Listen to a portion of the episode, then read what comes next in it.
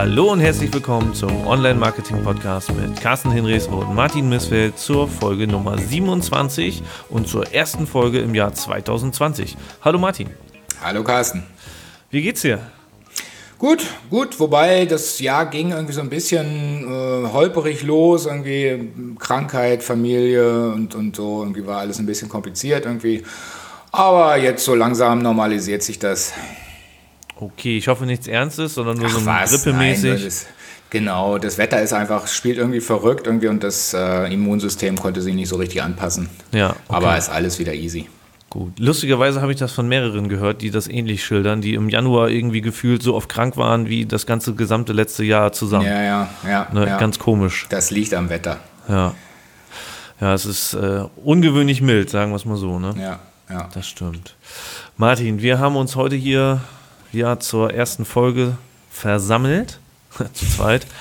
ähm, du hast ein paar schöne Themen. Du möchtest ja. als erstes einmal über die Online-Marketing, nee, Quatsch, für die, die Marketing Underground, darüber möchtest du sprechen. Richtig, kurzes Recap. Genau, da warst du im Dezember, das war ja die erste Marketing Underground, die Marco Young ähm, organisiert hat. Ich glaube, ja. das war am 3. Dezember.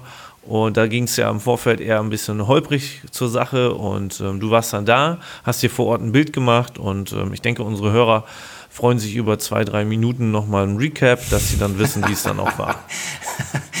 Willst du gleich erstmal zeitlich terminieren, ja. ja. Hast du gemerkt, ne? Ja, ja. Ja. Ähm, ja, also ich war ja am Anfang relativ skeptisch. Und wer mich, mir bei Facebook folgt, irgendwie hat das wahrscheinlich auch gelesen, irgendwie so, ob das ganze Konzept irgendwie eigentlich noch zeitgemäß ist äh, und ähm, auch die Art mit diesem Underground-Thema irgendwie, dass das alles irgendwie so grottig im Keller äh, mit äh, schmutzigen Steinen und schwarz und ein bisschen gelb und so sein muss. Äh, das ist irgendwie nicht so meine Welt gewesen, ja. Also mhm. so einfach von der ästhetischen Ansprache her. Und vielleicht deswegen, aber vielleicht auch irgendwie, weil ich mir nicht sicher war, irgendwie, ob es überhaupt noch so eine Art von Konferenz braucht und so weiter, war ich wie gesagt skeptisch. Ich bin dann aber ja doch hin, habe mir tatsächlich auch noch ein Ticket gekauft, irgendwie, damit ich wenigstens einen Sitzplatz kriege.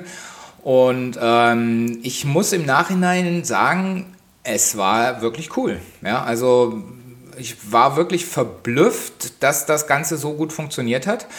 Ähm, es war in der großen Halle und die Halle war dunkel. Ja, also äh, das war so der erste Eindruck, als ich reingegangen bin, war auch erstmal so ein bisschen hm, große Halle. Wir haben hier sozusagen helllichten Tag und man sitzt hier sozusagen in der dunklen Halle. Aber ähm, es hat funktioniert und auch mit diesen Bühnen, da sind ja zwei Bühnen gewesen, eine größere, eine kleinere irgendwie. Man konnte tatsächlich ähm, sich auf beides jeweils konzentrieren. Dann gab es eben noch eine ganze Reihe von Ständen, äh, wo, äh, wo sich sozusagen Firmen vorgestellt haben, ihre Produkte vorgestellt haben und noch ein paar Fressstände und Getränkestände. Ähm, und so insgesamt äh, hat es ja sozusagen als Location funktioniert. Die Vorträge waren interessant, da komme ich gleich noch zu. Und man hat eben auch viele Leute getroffen. Ja? Also es waren wirklich äh, viele bekannte Gesichter da und es hat Spaß gemacht, sich zu unterhalten. Und mm, ja, ich war sozusagen, ich habe mich den ganzen Tag über keine Sekunde gelangweilt. Ähm, und insofern hat sich das für mich absolut gelohnt. Okay. Ja, also, und, ja. Mhm. Wie hast du die Atmosphäre von der Geruchsbelästigung her wahrgenommen? Ich glaube, Marco selber hatte in seinem Podcast irgendwas darüber gesprochen, dass da in der Halle auch gekocht wurde und dass es da doch in Anführungsstrichen störende Gerüche gab. Ach nee, du, ey, aber ich spiele Fußball, ja, da gibt es auch störende Gerüche und trotzdem macht es Spaß irgendwie. Okay. Nee, hat mich jetzt nicht gestört irgendwie. Also es war eher so, dass das tatsächlich mit der Lautstärke ähm, natürlich immer schwierig ist auszupendeln, wenn man in einer Halle ist. Irgendwie dann hast du eben sozusagen Grundgemurmel und dann hast du eben die große Bühne, wo eigentlich die ganze Zeit immer Action war. Und dann hast du eben so ein bisschen durch so Vorhänge abgetrennt so eine kleinere Bühne gehabt. Und ähm, es gab eben so ein paar Plätze oder, oder ja, ein paar Stellen, in der Halle, wo es dann schwierig war, ja, weil man sozusagen irgendwie so eine Dreifachbeschallung hat, hatte, die, die anstrengend war. Mhm. Aber es gab eben auch äh, andere Plätze, irgendwie da war, konnte man sich wunderbar unterhalten. Okay, und äh, du sagst, du hast dich gut unterhalten. Hast du dich mit Leuten unterhalten, die du primär schon kanntest, oder hast du dich da auch sehr viel mit neuen Leuten unterhalten? Weil das ist ja auch immer ein Kriterium dafür, wenn ich schon viele Leute kenne, äh, muss ich zu so einer Veranstaltung fahren, um mich mit den Leuten zu unterhalten, die ich sowieso schon kenne, die ich vielleicht auch anderweitig noch sehe. Ähm, oder lerne ich dort auch neue Leute und neue Gesichter kennen? Ich habe tatsächlich auch wieder neue Leute kennengelernt. Ähm, das ist natürlich ein großen, großer Vorteil, den ich sozusagen genieße, irgendwie, weil mich viele kennen, auch wenn ich sie noch nicht kenne. Und ähm, am, am besten sind ja immer die Menschen, die sozusagen keine Skrupel haben, einen dann anzuquatschen. Äh, und insofern komme ich relativ leicht dann auch in Gespräche mit neuen Leuten rein. Äh, und auch durchaus wirklich sehr interessante irgendwie. Ich habe jetzt leider die Namen, ich habe so ein schlechtes Namensgedächtnis irgendwie so. Also müsste ich vielleicht nochmal nachgucken, ob ich das äh, in die, in die Shownotes irgendwie mit reingeschrieben kriege. Irgendwie so. Ich habe mich wirklich total nett auch mit einem unterhalten, irgendwie, der ganz ähnliche Sachen macht wie ich auch, ja. Okay. Ah, tut mir voll leid, dass, es, dass mir der Name jetzt äh, nicht einfällt. Egal, nützt nichts. Ähnliche Sachen im Online-Bereich oder ist ja, der genau, genau. Ähnliche Website, nee, nee, ja. ähnliche Websites, aber auch. Also der baut Seiten, die von Google abgestraft werden. du unverschämter Bursche. Das kann ja wohl nicht wahr sein. Komm, jetzt, jetzt leg mal deine Seiten auf den Tisch hier. Nee, nee, nee, alles Jetzt reden gut. wir endlich mal öffentlich über deine ganzen Projekte. Hi, komm, wir haben doch gesagt, wir wollen das hier ein bisschen lockerer gestalten. Ich fand das nicht so schlecht. Okay. Ähm, nee, also äh, wie gesagt, ich freue mich immer irgendwie, dass ich tatsächlich auf jeder Veranstaltung eigentlich Leute kennenlerne, die ich vorher noch nicht so äh, kannte oder nur vom Sehen kannte, irgendwie aber mich eben noch nicht so richtig unterhalten habe. Ja. Ähm, ist immer wieder spannend, ja. Okay, dann hau da jetzt mal irgendwie deine zwei besten Erkenntnisse der Marketing Underground raus, damit unsere User auch nochmal so ein bisschen oder unsere Zuhörer so ein bisschen Mehrwert haben und nicht nur jetzt wissen, dass du es toll fandest, sondern dass die, die nicht da waren, vielleicht nochmal ein bisschen was davon mitnehmen. Ja, ähm, also was heißt die zwei besten Erkenntnisse irgendwie? Also was, was überraschend cool war für mich, waren tatsächlich diese beiden englischsprachigen äh, Hauptspeaker, ähm, der Aaron Graplin und der Uber Butler. Und Warum? Da, ja, genau. Also das, äh, ich habe da tatsächlich im Grunde nicht viel von erwartet. Irgendwie als Marco die angeteasert hat, äh, schon vor Monaten, kannte ich die erstmal gar nicht. Mhm. Ja, äh, und, und hatte fast ein schlechtes Gewissen, dass ich die nicht kannte, irgendwie so. Und ähm, dann habe ich mich aber tatsächlich im Vorfeld so ein bisschen informiert und okay, die haben ganz interessante, lustige Sachen gemacht, jeder so auf seine Art irgendwie, aber auch so, dass ich jetzt nicht so viel davon erwartet habe, muss ich ganz ehrlich sagen. Und dann hat Marco die auch noch äh, in, der, in der Veranstaltung ganz ans Ende gelegt. Mhm. Und das war wirklich extrem schade, weil ähm, die beiden wirklich tolle Vorträge gehalten haben. Aber Worum ging es denn? Der, der, der, Moment, aber der Saal war schon fast leer, ja, weil viele ja. dann sozusagen gegangen sind, weil das natürlich schon auch ein anstrengender Tag ist, wenn man den ganzen Tag da in so einer Halle ähm, rumläuft und quatscht. So, jetzt zu den beiden Vorträgen. Der Aaron Draplin ist halt ein Grafikdesigner, ähm, der eben Logos entworfen hat und ähm, ja, also das ist, das ist eben das Verrückte irgendwie. Man kann das gar nicht schildern das ist einfach so ein Urviech, ja, so ein, so ein bulliger, kräftiger Kerl mit einem zotteligen Bart irgendwie und, und ähm, ja, so Klamotten, wo man das Gefühl hat, die sind seit drei Wochen nicht gewaschen. Äh, und der ist aber mit so einer Leidenschaft und Überzeugung dabei, irgendwie seine Projekte vorzustellen, ähm, dass man einfach nur staunt, ja. Äh, und der war auch die ganze Zeit immer also interessanterweise hat er die ganze Zeit erzählt, wie, wie, wie, ich das auch so kenne als Künstler, irgendwie so, es ging ihm überhaupt nicht darum, Geld zu verdienen, irgendwie so, und er wollte nur coole Projekte machen und er hat das für den Kumpel oder dann hat er erzählt, irgendwie, dass ein, ein so ein Jugendlicher aus der Nachbarschaft immer zu ihm gekommen ist und dann haben die zusammengearbeitet und dann hat er irgendwas gemacht, irgendwie mit dem Jugendlichen zusammen irgendwie und, und so weiter, ja. Okay, aber was hatte er denn für Projekte? Also worum ging es denn, was er da erzählt das, hat? Das muss man, das kann man nicht beschreiben. Irgendwie. Das sind Grafikdesign-Projekte, ja. Also okay. ich meine, eine Briefmarke oder mehrere Briefmarken hat er, glaube ich, entworfen für die USA. Dann hat er verschiedene Logos für, ja, ja, das, das, da müssen wir einen Link reinmachen, irgendwie, das muss man sich angucken. Das kann man sozusagen schwer ähm, in Worte fassen. Okay. Ähm, aber auch die, die Projekte oder das, was er gemacht hat, war gar nicht das, was jetzt so toll und außergewöhnlich war, sondern es war im Grunde diese Kombination aus den Projekten und dem Typ, der das vorgestellt hat. Ja. Ja, also diese, diese Energie, diese Leidenschaft, irgendwie, wie er das sozusagen ähm, erzählt hat. Und danach war dann dieser Uber Butler, das ist eher so ein, so ein jugendlicher, smarter Typ irgendwie, äh, der ja so Fake-Geschichten gemacht hat und dafür das Internet nutzt. Ja, also der hat zum Beispiel ein Fake-Restaurant in London ähm, bei, äh, wie heißt das, nicht Booking, sondern da gibt es auch so ähm, so Portale, womit man Restaurants bewerten kann. Yelp vielleicht? Hm, Yelp, glaube ich auch nicht. Ach, weiß jetzt auch ja, nicht. Ja, aber ich weiß, Auf jeden Fall so ein Bewertungsportal. Da, wo alle Leute hin wollten und nie einen Tisch gekriegt haben. Und genau, so genau, ja. genau, genau. Und das, das hat er eben irgendwie vorgestellt und wie sich das Ganze ja. entwickelt hat und, und dass er dann eben doch irgendwann mal ein Restaurant gemacht hat oder dass er wirklich lausiges Essen serviert hat und die Leute waren total begeistert und sind am Ende gekommen und wollten unbedingt wieder reservieren und regelmäßig und so. Also es war wirklich, äh, also das Projekt oder die Projekte, die er gemacht hat, sind an sich schon saukomisch und, und entlarven im Grunde genommen viele Mechanismen des Internets und auch Mechanismen von Kunden, sage ich jetzt mal, also wie ja. die ticken und was die wollen. Aber die eigentliche Erkenntnis für mich war, dass diese beiden Typen, sowohl der Aaron Draplin als auch Uber Butler, beide im Grunde genommen Künstler sind. Mhm, okay. Das heißt, die, die agieren nach Mechanismen und Methoden, irgendwie, die ich eigentlich aus der Kunstgeschichte kenne. Okay. Und das war für mich wirklich überraschend. Also das, das hatte ich so überhaupt noch nicht äh, auf dem Schirm und den Zusammenhang gesehen. Ich meine, letztlich bin ich ja irgendwie so ein bisschen auch immer der Künstler-SEO für viele. Mhm. Aber ähm, ich habe das, das waren für mich irgendwie äh, immer zwei, zwei völlig verschiedene Zusammenhänge. Ja, mhm. und, und bei den beiden ist mir irgendwie bewusst geworden, irgendwie, ja doch, da gibt es Parallelen, ja, da gibt es Mechanismen, äh, wie das Ganze funktioniert. Und ich denke da seitdem tatsächlich irgendwie relativ viel auch drüber nach. Und ich habe jetzt auch gerade für die, äh, für die Contentix bei, äh, bei Marco vor der SEO Campix ist ja die Contentix. Und da habe ich auch einen Vortrag noch angemeldet jetzt ähm, zu, zu, genau diesem Thema, ja, wo ich das sozusagen nochmal selber für mich auch rausarbeiten will und dann auch vorstellen will, wie eigentlich Künstler in der Kunstgeschichte ähm, sich selber vermarktet haben, beziehungsweise wie die vermarktet wurden. Ja, und es mhm. gibt ja sozusagen dieses Spannungsfeld zwischen Machen und Verkaufen, beziehungsweise zwischen Produkt und Verkaufen.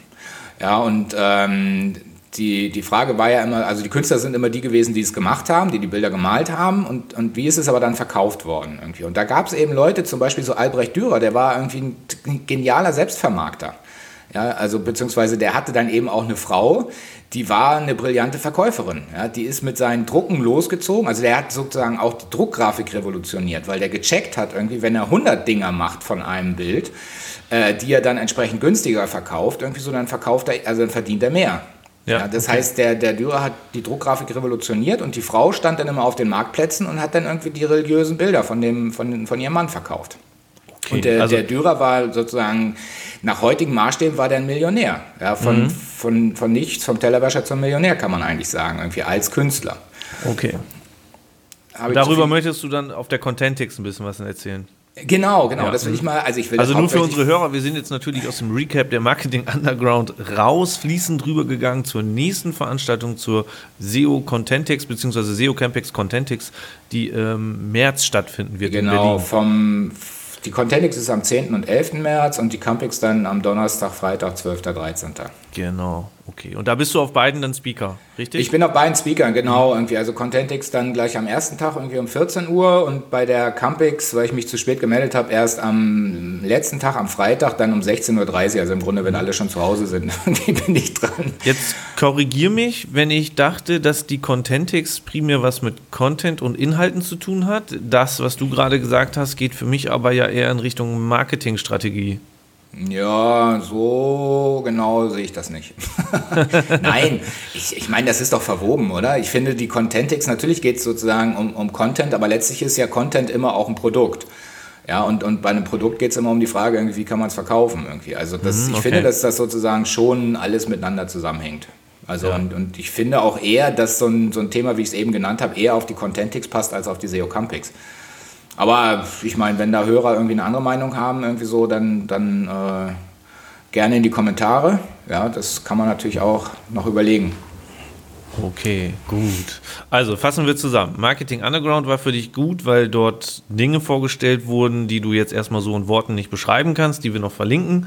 Ähm, ja. Das war im Grunde genommen die Quintessenz für dich war, äh, da war ein Künstler, der primär nicht das Geldverdienen im Fokus hatte, sondern seine Arbeit und damit hinterher Geld verdient hat. Genau. Und Der zweite Vortrag war das mit diesen Fake-Bewertungen für, nee, wobei es waren ja im Grunde genommen echte Bewertungen für ein Fake-Restaurant. So muss man das sagen. Ja. Und äh, wie tickt der User, äh, wie funktioniert das Internet mehr oder weniger, wenn ein Hype entsteht? So könnte man das sagen, oder? Ja, genau. Ja, das hängt okay. alles damit zusammen, ja. Mhm, gut. Und dann sehen wir dich als nächstes auf der Contentix Speaker und auch auf der SEO Campix. Martin, du hast richtig viel vor in nächster Zeit. Was kommt ja. da noch auf uns zu?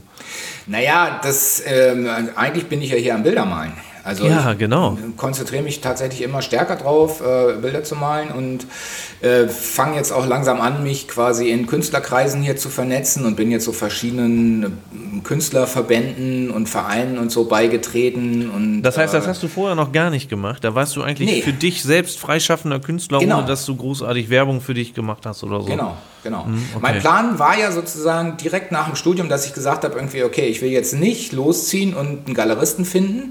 Das ist nämlich genau dieses Modell, ja. Ich, denn ein Galerist ist ein Verkäufer und ich wäre dann quasi der Macher.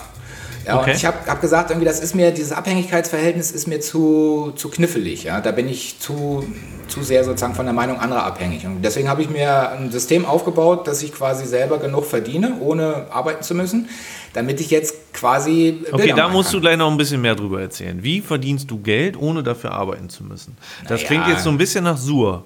Natürlich. Ja, okay. Ja, klar, ich bin das erste Aushängeschild für Sur. Ich ja, meine, dann hau raus, hau raus.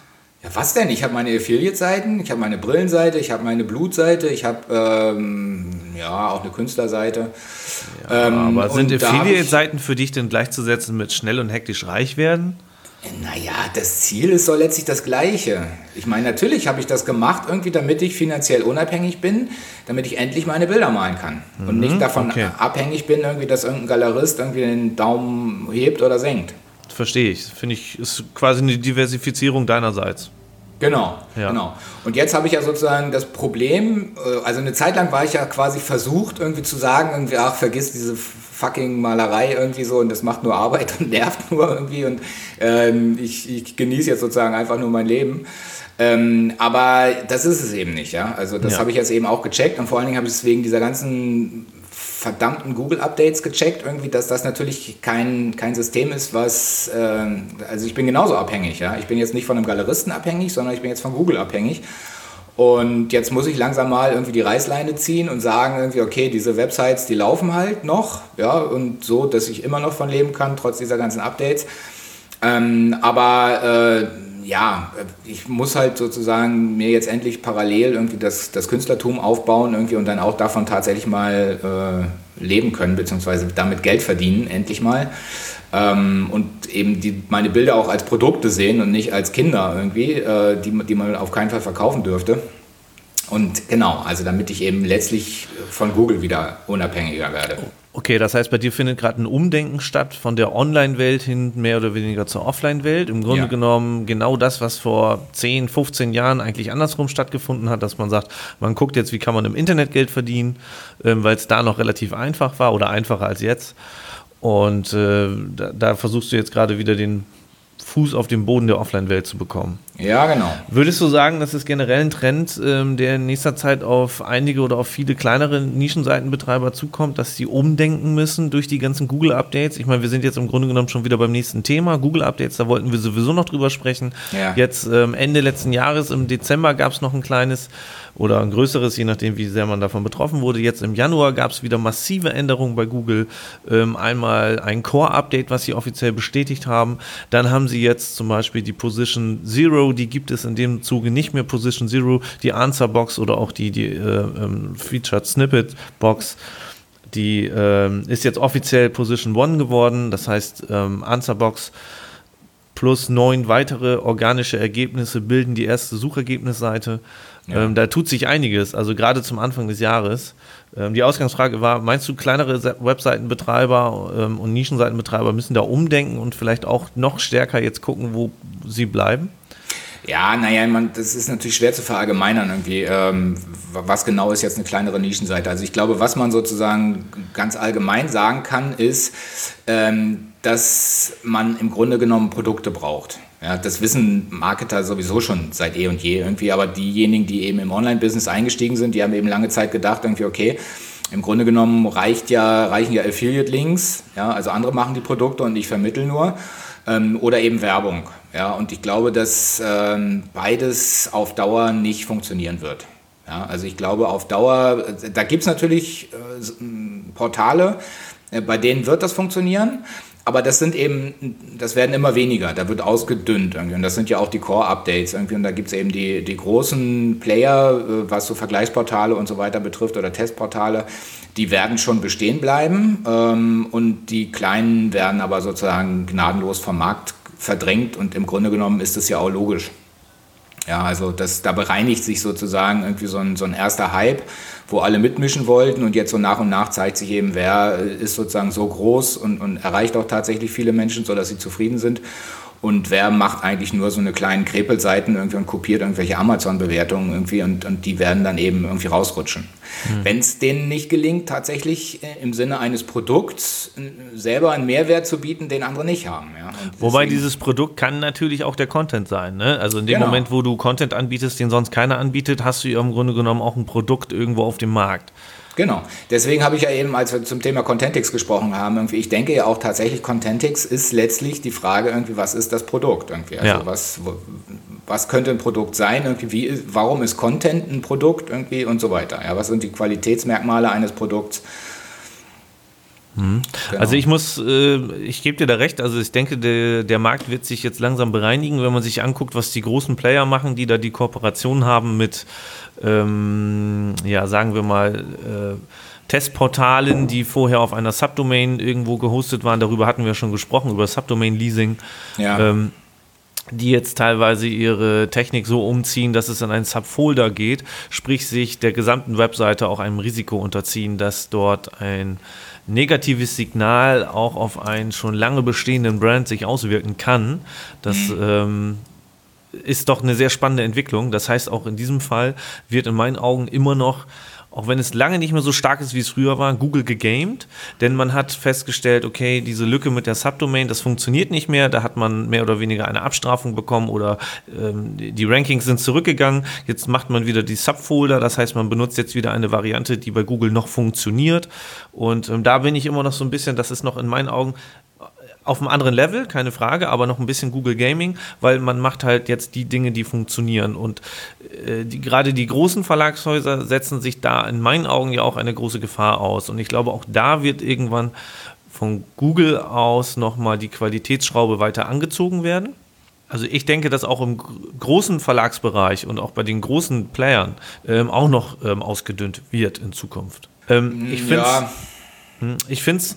tatsächlich nochmal sehr ähm, prägend zu sehen, wie Google sich im Januar ähm, mehr oder weniger schon verändert hat, ähm, was da alles so an Veränderungen ähm, stattgefunden haben. Ich finde, dass zum Beispiel die ähm, Unterscheidung zwischen AdWords-Anzeigen und organischen Suchanzeigen noch schlechter geworden ist.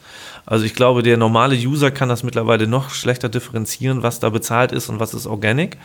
Mhm. Und ich finde auch, dass gerade dieses Wegfallen des Position Zero Ergebnis ähm, nochmal ganz klar zeigt, wie abhängig wir nicht alle irgendwo davon sind, was dieser Algorithmus oder was diese Suchmaschine da aus, dem, äh, aus den USA macht. Ähm, wenn du als Beispiel, ich weiß jetzt nicht genau, wann war das Update, ich glaube um den 24. rum war das mit dieser Position Zero. Mhm. Bis, bis zum 23.01. haben doch alle noch versucht, Position Zero zu bekommen, um da oben diese Box zu erhalten, um Feature Snippet zu haben.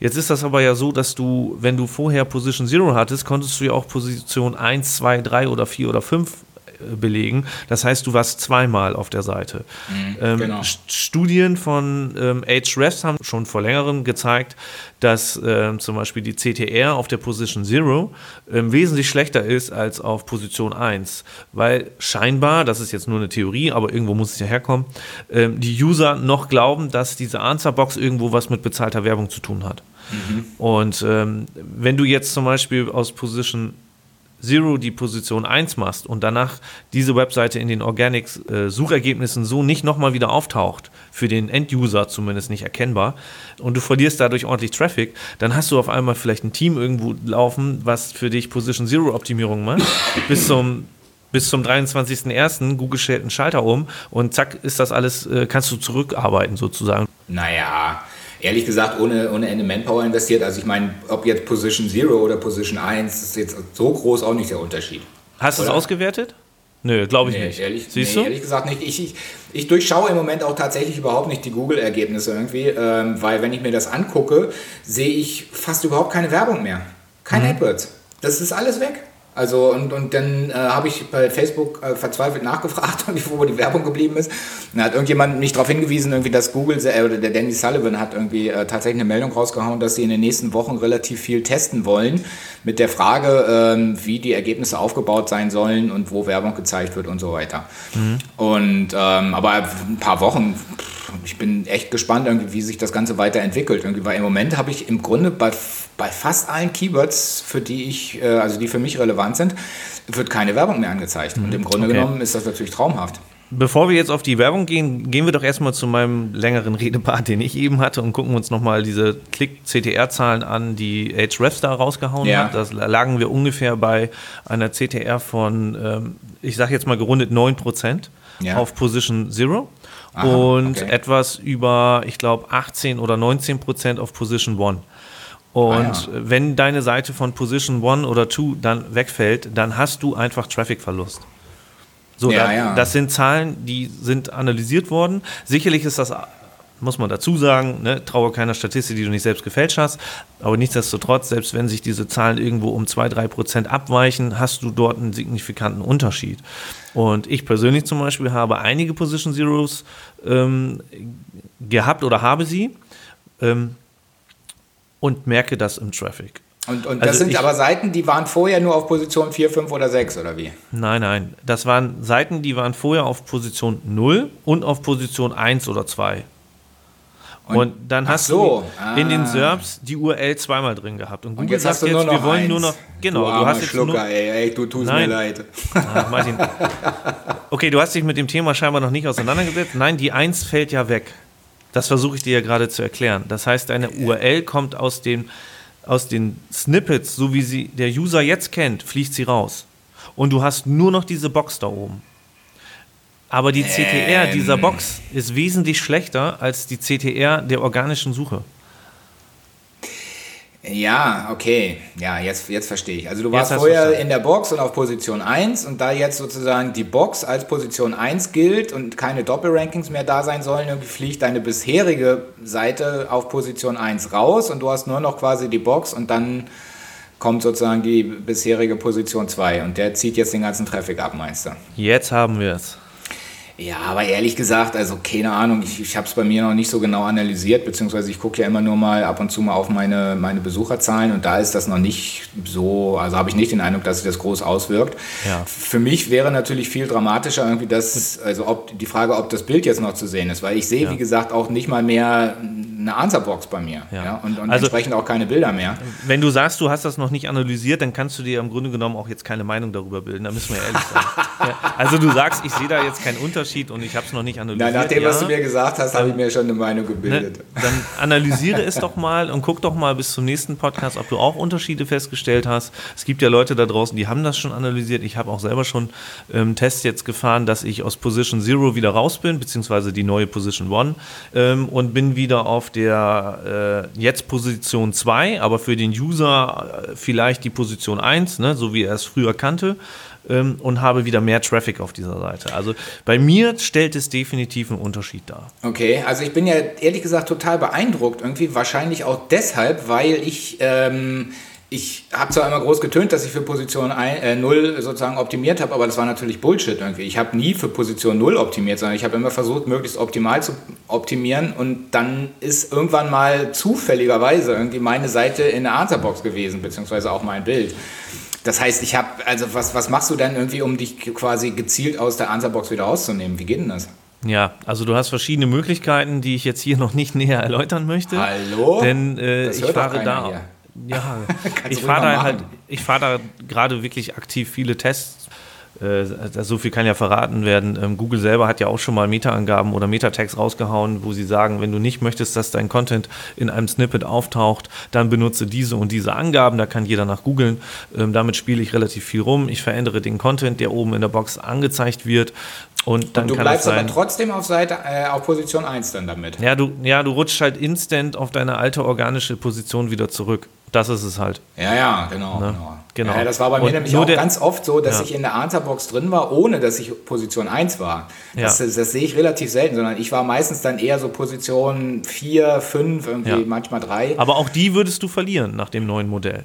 So, und dann hättest du nur noch diese Box und dann nichts weiteres mehr auf der ersten Seite. Hm, ja, ja, das stimmt. Ne? Und wenn du jetzt schaffst durch, ich sag's jetzt, ich sag jetzt einfach mal Anti-Optimierung, was ja, ja Quatsch, ja. Blödsinn ist, aber ne, wenn du das jetzt hinbekommst, dass du aus dieser Box wieder rausfliegst, dann würdest du instant wieder deine Platz 4 einnehmen, wenn du vorher auf Platz 4 warst. Mhm, mhm, okay. Ja. Also zumindest klappt es im Moment gerade bei Tests so. Ähm, bei bei ähm, bestimmten Boxen kriege ich es hin, bei bestimmten anderen Boxen bekomme ich es nicht hin. Also ja. deswegen kann ich da auch jetzt gerade noch keine ähm, allgemein verlässliche Aussage machen. Ja, verstehe. Ist ja auch die Frage irgendwie, ob nicht eine Answerbox dann doch noch besser ist als Position 4.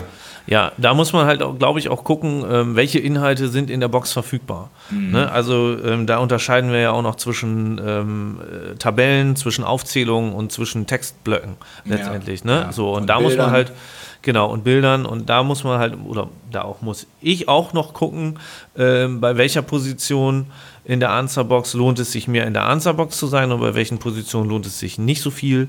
Ähm, ich selber bin da aber tatsächlich über den echten Traffic gegangen und vergleiche da Vergleichszeiträume aus dem letzten Jahr, aus der Woche vor äh, diesem Update und gucke dann halt, wie hat sich der Traffic verändert und gehe dann gezielt daran, um zu gucken, komme ich aus dieser Answerbox raus mhm. und ändert sich der Traffic danach wieder. Ja, ne, das ist ja. natürlich ähm, sehr viel Arbeit, muss man sagen. Ne? Es gibt da schöne Tools, die einem zumindest einen gewissen Überblick darüber geben, wie viele Keyword-Sets oder wie viele Keyword-Combinations hast du überhaupt, wo eine Position Zero ausgespielt wird. Ähm, zum Beispiel die Metric-Tools, glaube ich, die zeigen einem das an. Da kannst du sagen, hier, wo habe ich eine Answerbox und wo nicht. Die ziehst du dir mhm. erstmal runter und dann geht die Arbeit los. Mhm, verstehe. Ja. Ja, ich meine, wie gesagt, im Moment laufen ja auch irgendwelche Tests noch, zumindest bei der, bei der Desktop-Suche. Ich weiß gar nicht, wie das mobil aussieht, da gucke ich so selten. Ja, das ähm, Favicon-Icon ist auch rausgeflogen, ne? Genau, Favicon-Icon ja, ist wieder genau. raus. Und wie gesagt, bei mir ist auch die Answer-Box, ehrlich gesagt, fast nicht mehr von einem organischen Ergebnis zu unterscheiden. Ja, also genau. die werden nämlich immer häufiger ohne Bild ausgespielt. Das war ja sozusagen bisher immer so ein Hinweis. Und dann gab es immer so einen, so einen grauen Rahmen drumrum, aber der ist so blass bei mir irgendwie. Und, und auch diese Info zum hervorgehobenen Snippet, was drunter steht oder Feedback, fällt im Grunde genommen kaum auf. Ja? Also das ja, Ergebnis genau. sieht schon sehr ähnlich aus. Das ist schon, ja, da rühren die ordentlich. Also jetzt am Anfang Januar, da sind die gut am, am Basteln und am Ausprobieren. Ja, ja. Das muss gucken, man schon so sagen. Rauskommt. Ja, ich bin auch gespannt, ob. Ähm, achso, es gab übrigens noch einen Bug bei dieser Position Zero und Position One Geschichte. Ähm, und zwar sind teilweise die organischen Ergebnisse, die vorher auf Seite 1 noch mit aufgelistet wurden, automatisch auf Platz 11 oder auf Platz 101, glaube ich, irgendwie gerutscht. ja, also, das war auch immer ganz schön zu sehen. Ja. Okay. Habe ja, ich zum Glück nicht gemerkt. Ein regelrechtes Karussell dann. Ah, das ist ganz, ganz komisch. Also da, da, muss man auch gucken, wenn man da ein eigenes Keyword-Tracking hat, dass dann auch äh, das nicht irgendwie einem Quatschdaten erzählt. Du, du musst mal einen äh, Artikel schreiben, anpassen äh, wie man sozusagen sich selber aus der Answerbox rausschmeißt und dann machen das alle äh, und dann hat man da wirklich richtig viel Bewegung vorne in den da hast du richtig, Ja, da hast du wirklich richtig viel Bewegung. Also das ganze Thema zeigt auf jeden Fall, dass Google da ordentlich am Arbeiten ist. Das zeigt aber auch nochmal, und ja, es ist keine Überraschung, also liebe Zuhörer, auch die, die vorhin dann schon gesagt haben, ja, was, was glaubt der denn oder so, ne? Es ist keine Überraschung. Natürlich sind wir da abhängig, alle abhängig, die sich auf sowas ähm, optimieren, ähm, von Google, keine Frage. Und das kann auch morgen schon sein, dass sie nochmal wieder wieder was ändern und es gibt nur noch fünf organische Treffer, dann hat der Sechste auch das Nachsehen. Aber das zeigt natürlich auch, wie schnell sowas gehen kann. Ne, das muss man einfach sagen. Und es zeigt einem auch nochmal auf, dass man ganz, ganz wichtig, zumindest in meinen Augen, eine Diversifizierung auch des Traffics hat, dass man sich nicht nur darauf verlässt, seinen Traffic über Google einzukassieren, sondern auch andere Kanäle aufbaut. Ja. ja. Okay. Ich habe zum Thema Core-Update noch ein Stichwort bei mir auf dem Zettel stehen. Ähm, ja, hau raus. Was mir erst auch wirklich jetzt so in den letzten Wochen, sage ich mal, äh, bewusst geworden ist äh, weil ich auch ein bisschen noch versucht habe, darüber nachzudenken und das ähm, rauszufinden. Und, und zwar ist das das Suchvolumen. Ja, also das wird ja sozusagen als, sage ich mal, Ranking-Faktor oder, oder als, als Faktor überhaupt für den Algorithmus oder äh, für das Ranking relativ selten genannt, oder? Vielleicht habe ich das nicht richtig auf dem Schirm. Ähm, aber ich habe so den Verdacht, irgendwie, dass dieses Core-Update eben auch viel mit der Frage des Suchvolumens zu tun hat. Und zwar nach einem relativ einfachen Schema. Äh, also erstens ist es ja sowieso seit den Core-Updates so, dass im Grunde jedes Keyword mehr oder weniger seine eigene, seinen eigenen Algorithmus hat. Ja, das heißt, äh, die Gewichtung einzelner Ranking-Faktoren ist jetzt für jedes Keyword mehr oder weniger individuell ausgesteuert. Ja, also es ist nicht mehr verallgemeinerbar, irgendwie, dass man sagt, irgendwie Links haben so einen wichtigen Faktor oder, oder sind so ein wichtiger Faktor oder Social oder CTR oder was auch immer. Ähm, sondern das ist für jedes Keyword mehr oder weniger einzeln. Und meine, mein Verdacht oder meine Beobachtung ist eben irgendwie, dass das Suchvolumen von Keywörtern äh, da sozusagen eine, eine, eine große Rolle spielen könnte.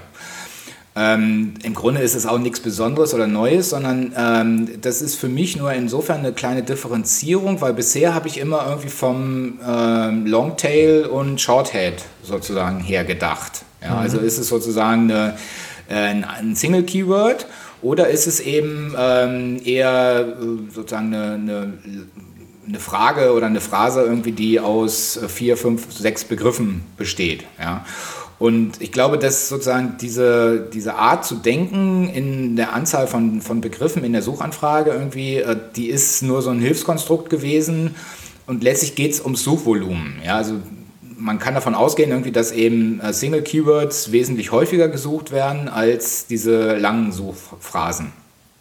Ja, und ich glaube, aber es gibt eben, und deswegen bin ich drauf gestoßen, es gibt natürlich auch bestimmte Fragen, sage ich mal, oder, oder also eben so drei, vier Wortkombinationen, die eben auch ein sehr hohes Suchvolumen haben können. Und interessanterweise habe ich da eben auch Beobachtungen nach den Core-Updates feststellen können. Und ja, welche Beobachtungen hast du da gemacht? Naja, ähm, so ganz allgemein grob zusammengefasst würde ich sagen, irgendwie, dass je höher das Suchvolumen, umso wichtiger ist der Trust der Seiten. Ja, also okay. das heißt irgendwie, ähm, je geringer das Suchvolumen ist, umso eher hast du eine Chance, äh, auch große Player sozusagen auszuranken.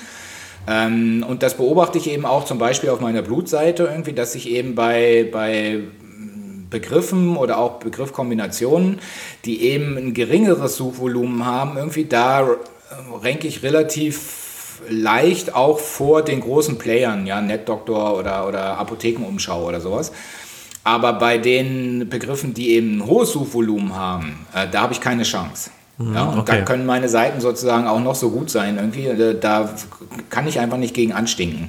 Und ich glaube eben, dass das relativ viel mit Trust zu tun hat und Google sich da einfach äh, sozusagen nach einer ganz einfachen Logik absichern will, indem sie eben sagen, irgendwie also je, je mehr Leute danach suchen, umso wichtiger ist es, dass wir äh, keine fragwürdigen Ergebnisse anzeigen.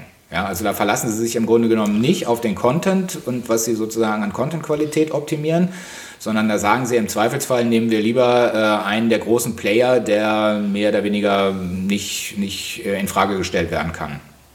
Und wenn mhm. man so ein Ergebnis von Apothekenumschau hat, äh, das ist so ein, so ein großes Portal irgendwie so, dass äh, also selbst wenn da, wenn da Blödsinn stehen würde, ja, würde es sozusagen keiner in Frage stellen, beziehungsweise würde Google deswegen nicht verantwortlich machen. Wenn ich aber mit meiner kleinen Seite irgendwie einen Artikel vorne hätte ähm, und da steht eben äh, was Fragwürdiges drin, irgendwie so, dann würde möglicherweise Google kritisiert mhm. und nicht meine Seite. Okay, jetzt um das Ganze mal, also das ist ja eine sehr eindimensionale Theorie, die du da gerade aufgestellt hast. Ähm, Na, danke. Weil du ja, ja, du merkst schon, diese Folge hat Pfeffer, ne? Ähm, ich finde, es ist eine sehr eindimensionale Theorie, denn du hast ja gerade auch nochmal die Wertung oder Wertigkeit von Links kurz angesprochen. Hast du denn bei deiner These jetzt mal geprüft, ob vielleicht die ähm, Beiträge, die weniger Suchvolumen haben, auch bei den großen Portalen vielleicht auch, wo die Artikel weniger stark verlinkt sind. Oder und du rankst vielleicht dafür besser, weil du auch als kleines Portal Seiten mit weniger Suchvolumen besser verlinkst im Verhältnis zum Gesamtportal. Das heißt, könnte ja, ja, sein, dass das Suchvolumen für ein sehr äh, umkämpftes Keyword auch bei den großen Portalen einfach viel mehr Links hat. Ich will jetzt nicht den Fokus auf die Links bringen, mhm. aber man müsste sich da ja ähm, viel mehr Zahlen und Daten angucken, als das, was du, glaube ich, da jetzt gerade in deiner Theorie gemacht hast. Kann sein, ja klar. Also ich gucke ne? mir Links ja auch sowieso nicht an, irgendwie, ja. also, beziehungsweise extrem wenig nur, oder bestenfalls mal die eigenen irgendwie. Ähm, und aber ich meine, du hast gesagt, du willst den Fokus nicht auf die Links bringen. Irgendwie hast du es aber ganz geschickt doch gemacht. Also natürlich sind Links wichtig. Und ich hatte ja gesagt, ich glaube, ähm, dass ein wesentliches Kriterium eben Trust ist, also Vertrauen irgendwie. Und letztlich ja. Trust misst Google ja über Links. Ja, geht ja gar nicht anders. Also wie wollen sie denn sonst? Ich meine, gut, sie könnten versuchen. Das sind ja alles mehr oder weniger ähm, Signale, die zum größten Teil aus Links stammen. Ja, und aus der Frage, wie differenziert man denn sozusagen einen Link? Äh, also man kann ja sozusagen die entsprechende Herkunft und die Art des Links und so weiter kann man ja alles noch weiter differenzieren und kann dann eben sagen, das eine spricht eher für für Trust, das andere spricht für Autorität, das dritte spricht für Brand, irgendwie wie auch immer, ja. Aber letztlich ganz viele von diesen äh, übergeordneten Faktoren, sage ich mal, irgendwie werden ja aus Link-Informationen rausgezogen. Also insofern ist Links immer ein ganz wichtiges Thema, äh, wenn man über SEO redet ja. irgendwie. Ähm, Sie werden aus Links rausgezogen, vielleicht auch aus Citations und auch aus anderen Quellen. Ja, da hast du recht. Ja, ja. Ich meine, vielleicht auch, die Frage ist natürlich dann auch, was ist einfach mit Erwähnungen? Ja, also beim Brand ja. könnte man eben sagen, wenn einfach nur eine, eine, Domain erwähnt wird, ohne dass sie verlinkt wird, ist das im Grunde genommen genauso wichtiges Signal. Genau, ja, das sehe ich und, genauso. Und, irgendwie. Aber äh, da gibt es natürlich viele, äh, viele möglichen Dinge, die man noch analysieren könnte. Das werden wir aber heute hier nicht schaffen. Nee, zumindest nicht live hier im Podcast, aber es wäre mal eine, also eine interessante und gleich noch Privattermin oder was? Nee, nee, nee, so war es nicht gemeint. Ähm, sondern ich würde dir gerne eine Hausaufgabe mitgeben, dass wenn du vielleicht Oha. mal zwei, drei Keywords hast, wo du sagst, da habe ich es als kleinere Seite geschafft, irgendwie vor den größeren zu ranken, dass du dir für einfach mal ein paar andere Daten und Zahlen nochmal anguckst. Ja. Ähm, wie verhält sich denn mit der Anzahl der eingehenden Links auf den Beitrag, wo du über den großen rankst? Ähm, wie verhält es sich generell vielleicht auch mit der internen Verlinkung? Bist du bei kleineren Themen einfach sauberer als SEO am Arbeiten als ein großes Portal, ja. was sagt, okay, hier haben wir ein Suchvolumen, das ist kleiner als 2000. Ähm, da schreiben wir zwar was drüber, aber es findet bei uns keine Beachtung ähm, in Bezug auf ähm, interne Optimierung. Weißt du, was ich meine? Also ja. vielleicht hast du da ja mal so ein paar Beispiele. Ähm, da würde ich nämlich ganz gerne mal ganz kurz die Verknüpfung machen zum Sebastian Erlhofer, der auf der SMX 219, da konnte jetzt über Kai Spriestersbach, über Search One, glaube ich, der hat da die zehn besten ähm, Vorträge der SMX äh, äh, als Video, ähm, YouTube-Video eingebunden, ähm, gepostet auf seiner Seite. Ja. Ähm, der hat nämlich auch zum Beispiel in seinem Vortrag gesagt, ähm, der sehr, sehr gut war, muss ich sagen. Ich habe ihn mir komplett angeguckt und ich kann ihm jeden nur empfehlen. Erlhofer, ähm, ja klar. Genau. Ja. Ähm, sowieso ein, einer der Urgesteine aus der SEO-Szene. Den muss man einfach auf dem Schirm haben. Ja. Okay, lange Rede, kurzer Sinn. Der hat auf jeden Fall gesagt, äh, man muss sich halt auch genau angucken, äh, wann lohnt es sich überhaupt, welche Maßnahme durchzuziehen. Und vielleicht ist das ja bei den Keywords, wo nicht so viel Suchvolumen ist, ähm, einfach nicht lohnenswert für die großen Portale und deswegen kommst du so schnell vorbei. Also ich will einfach nur deine Theorie quasi ja, ja, ja, ähm, gestützt haben. Kannst du ja mal angucken, vielleicht können wir dann in der nächsten Sendung da nochmal drüber sprechen. Ja, genau. Im Grunde genommen ist mir jetzt auch bewusst geworden, ich müsste eigentlich mal eine Seite finden, ähm, wo ich von, von also wo ich in dem Ergebnis bin, nee, ein Keyword finden, wo ich in den Ergebnissen ranke und auch ein großer Wettbewerber. Genau. Und zwar, wo beim, bei einem hohen Suchvolumen der Wettbewerber vorne ist und ich beim niedrigen Suchvolumen. Und zwar möglichst mehr oder weniger mit der identischen Seite. Zum Beispiel, ja. ja. Genau. Ich werde ich werd mal suchen. Sehr gut. Hausaufgaben, sehr gut, das habe ich noch gar nicht gehabt. Ja, kannst mal sehen. Das ich mir für dich auch mal aus. 2020 nimmt hier ganz neue Formen an. Okay. Ja, Martin, wir sind hier jetzt auch schon wieder bei 45 Minuten. Ja, wir hatten schlimm, ursprünglich schlimm, schlimm. noch darüber gesprochen, über ähm, die Positionierung von Online-Marketing-Menschen zu sprechen. Wollen wir das in die nächste Sendung ziehen oder?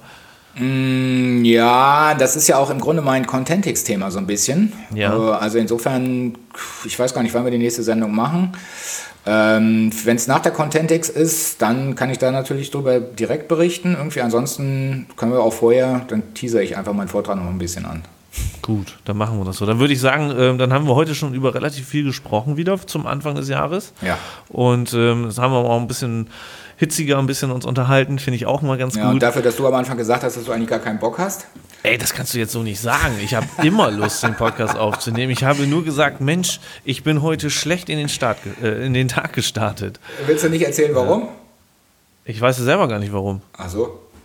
Also, okay. nee, weiß ich nicht. Hast du, manchmal hast du da so Tage, da wachst du morgens auf und irgendwie kannst du nicht so gut in den Tag starten. Vielleicht habe ich schlecht geschlafen, ohne es gemerkt zu haben oder und so. Zu viel gesoffen nicht. gestern Abend, das ist es. Nee, das ist es nicht. Nee, nee. Okay. Ja. Nee, manchmal hast du das ja. Ne? ist ja, jeder Tag ist anders und heute bin ich irgendwie nicht so gut in den Tag gekommen und dafür finde ich, haben wir eine vernünftige Sendung hingekriegt. Ja, ja, ja, ja. Ne? Gut. Was steht bei dir denn heute noch an? Müssen wir noch ein paar Bilder malen? Ja, genau. Ich sitze gerade an einem Tintenfisch, beziehungsweise ah, okay. an so einer Krake. Seht ja. das Bild mit Tintenfisch. Ich hatte neulich, ähm, habe ich auch bei Instagram gepostet, irgendwie so ein, so ein, das sollte so ein Drehbild sein, irgendwie, wo ich vier, vier Köpfe irgendwie äh, jeweils auf die vier Seiten habe und man sollte das dann immer drehen. Da habe ich, ach, weiß nicht, fast zehn Tage dran rumgemalt, irgendwie jeden Tag irgendwie vier, fünf, sechs Stunden irgendwie und habe endlos Farbe raufgekleistert irgendwie so und jetzt, das Bild ist gescheitert. Ähm, oh. Das steht jetzt hier noch zum Trocknen, aber das wird dann abgezogen irgendwie und weggeworfen und den Keilrahmen werde ich dann neu bespannen. Sowas ah, gibt es okay. leider auch. Das ist ja. echt ein bisschen bitter. Aber das habe ich nicht in den Griff gekriegt, das Und Bild. Lohnt sich das aus marketingtechnischer Sicht nicht irgendwie ähm, doch zu veröffentlichen und aufzubewahren? Jetzt hauen wir hier doch noch wieder was dran. Ne? Andersrum. Stell mal vor, du wirst wirklich nochmal berühmt und erfolgreich mit deiner Kunst. Ähm, und irgendwann ist vielleicht auch so ein gescheitertes Bild einfach was wert.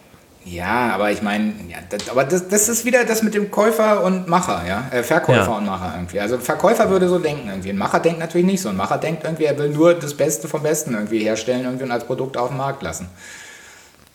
Also zumindest ja. wenn man Künstler ist, würde ich okay. sagen. Ja, und der Verkäufer würde natürlich sagen, komm, heb das auf, wir kriegen wir noch irgendwie einen Mann gebracht. Gibt auch blinde Menschen, die Kunst kaufen oder so. und deswegen ergänzen wir uns hier so gut. So, mit diesen Worten äh, verabschiede ich dich und freue mich über eine sehr ausgiebige erste Folge im Jahr 2020. Und liebe Zuhörer, wenn ihr Kommentare habt, immer rein damit in termfrequenz.de äh, unter unserem Beitrag zu dieser Folge und äh, wir versuchen dann auch, beziehungsweise Martin versucht dann auch auf jeden Kommentar zu antworten. genau, so machen wir das. Alles klar. Martin, Prima. wir hören uns nächste Folge. Super, bis dann. Gut, tschüss. Tschüss.